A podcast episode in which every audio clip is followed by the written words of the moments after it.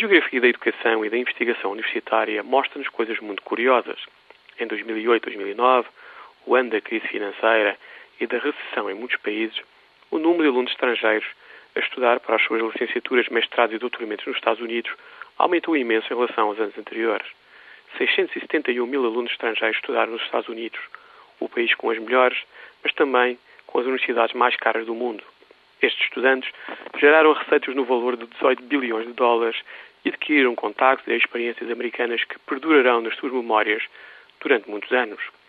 O maior contingente de alunos estrangeiros a estudar nas universidades americanas vem da Índia, cerca de 103 mil, e logo a seguir vem a China, com cerca de 98 mil.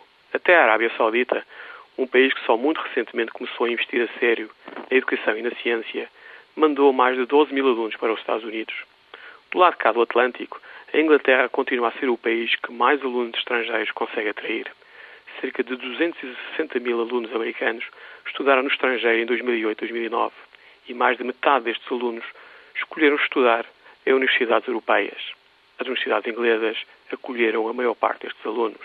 No que nos toca, há cada vez mais alunos estrangeiros a estudar nas nossas universidades. Mesmo assim, seria muito bom para todos nós, e estou a falar de alunos, mas também de professores, termos muito mais destes alunos. Precisamos fazer muito melhor e precisamos também de viajar muito mais.